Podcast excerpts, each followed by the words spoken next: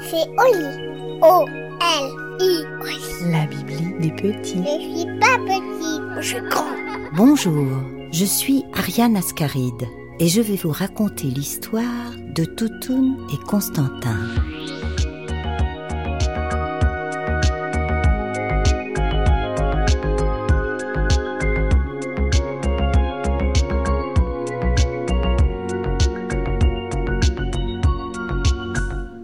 C'était une petite fille que tout le quartier appelait Toutoun, parce qu'elle était toute petite de taille, un visage tout rond et des yeux comme des grains de café, souvent rieurs, mais qui parfois se perdaient dans l'admiration de gros nuages roses qui flottaient au-dessus de la grande mer bleue qui venait lécher les rochers sur laquelle la grosse ville dans laquelle elle habitait était construite de briques et de brocs.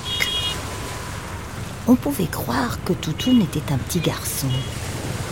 Ses cheveux étaient tout courts et elle courait tout le temps et partout pour aller à l'école, en revenir, faire les courses pour sa maman. Quand vous la croisiez, tous vos cheveux se retrouvaient en l'air et vos vêtements étaient tout froissés. Rien ni personne ne pouvait l'arrêter. Elle adorait courir. Elle se sentait légère et forte en même temps, invincible, dans son petit pantalon corsaire. À cette époque, les enfants avaient le droit de jouer sur les trottoirs de la grosse ville. Les petites filles dessinaient des marelles par terre avec la craie de leurs ardoises. Et quand elles faisaient un parcours impeccable, elles arrivaient au paradis. Toutoun, elle, sautait toutes les cases en courant, faisait une pirouette au paradis et repartait immédiatement en lançant ses petites jambes musclées au devant d'elle. Tout le quartier disait Mais qu'est-ce qui fait courir Toutoun C'est un vrai courant d'air. Quand elle passe quelque part, les portes et les fenêtres claquent. Oui. Qu'est-ce qui faisait tant courir Toutoun Elle-même ne le savait pas très bien. Juste elle sentait qu'elle ne pouvait pas rester assise sagement sur une chaise dans une jolie robe à volant bien repassée. Et c'est ce qu'on demandait beaucoup aux petites filles à cette époque. Être sage, parler doucement, jouer à la poupée, jouer à être une petite maman.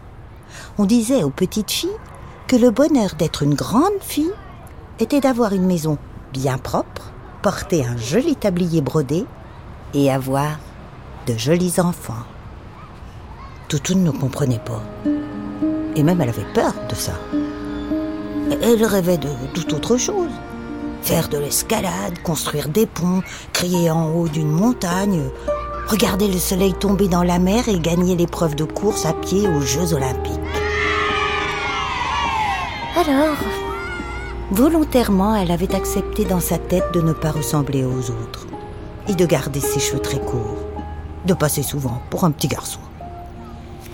Ce qui, d'une certaine manière, lui donnait plus de liberté, mais avait aussi pour conséquence d'être considérée par beaucoup de mamans comme une petite fille pas très fréquentable, qu'on n'invitait jamais aux anniversaires. Même si parfois Toutoun était un peu triste de tout cela, elle continuait à courir dans le vent au bord de l'eau, en écoutant parfois le bruit des vagues de la grosse mer. Un jour, alors qu'elle courait la tête levée au ciel pour voir les nuages, elle se tamponna avec un garçon pas plus grand qu'elle qui courait en sens inverse. Ils tombèrent tous les deux par terre.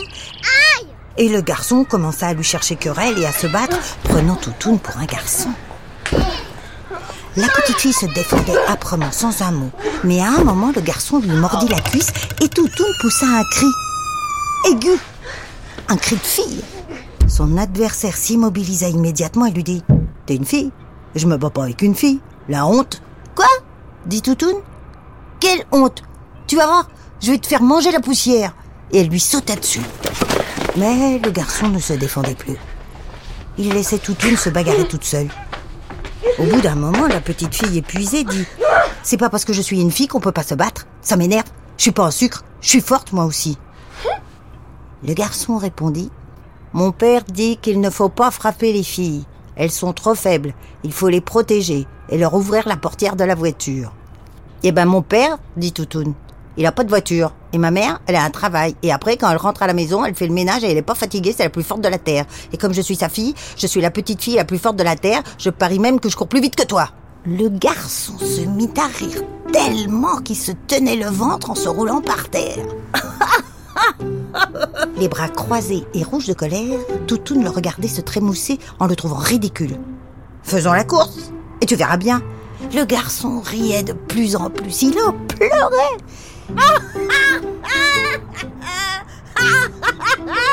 Toutoune se mit à hurler. Faisons la course, je te dis Le garçon, qui s'appelait Constantin, un nom d'empereur, et qui se prenait un peu pour un empereur, se releva et dit d'un air très sûr de lui Je suis le meilleur de mon école en course, je vais te laisser sur place. Toutoune continuait à hurler Faisons la course, je te dis Elle était écarlate de colère. Alors Constantin, tel un grand seigneur, car on est ainsi quand on est empereur, accepta l'épreuve.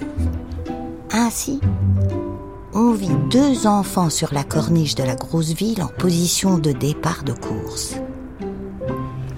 Il n'avait pas fini de compter jusqu'à trois, car il avait tenu en spécialiste à donner le départ, que la fusée Toutoune avait déjà démarré, le laissant quasi sur place, éberlué.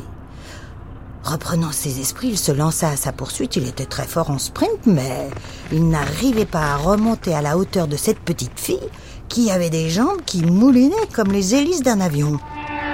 Quand il arriva à la statue du bonhomme tout nu, Toto n'avait eu le temps de grimper dessus, ce qui était un des jeux préférés des enfants de la grosse ville. Ah, Constantin, en bon petit empereur, reconnut sa défaite face à cette drôle de fille qui au fond lui plaisait beaucoup. Les filles n'ont pas toujours besoin d'avoir des tresses et des robes, se disait-il. On pourrait s'entraîner ensemble, car lui aussi rêvait de gagner les Jeux olympiques.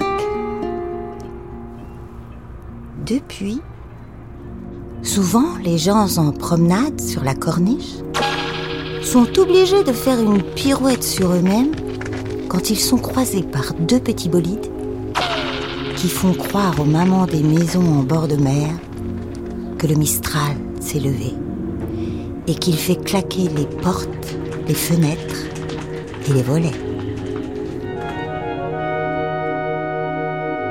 Et voilà, l'histoire est finie. Et maintenant, au lit. Non, une autre. Oui. Oli, c'est aussi une collection de livres illustrés à retrouver en librairie.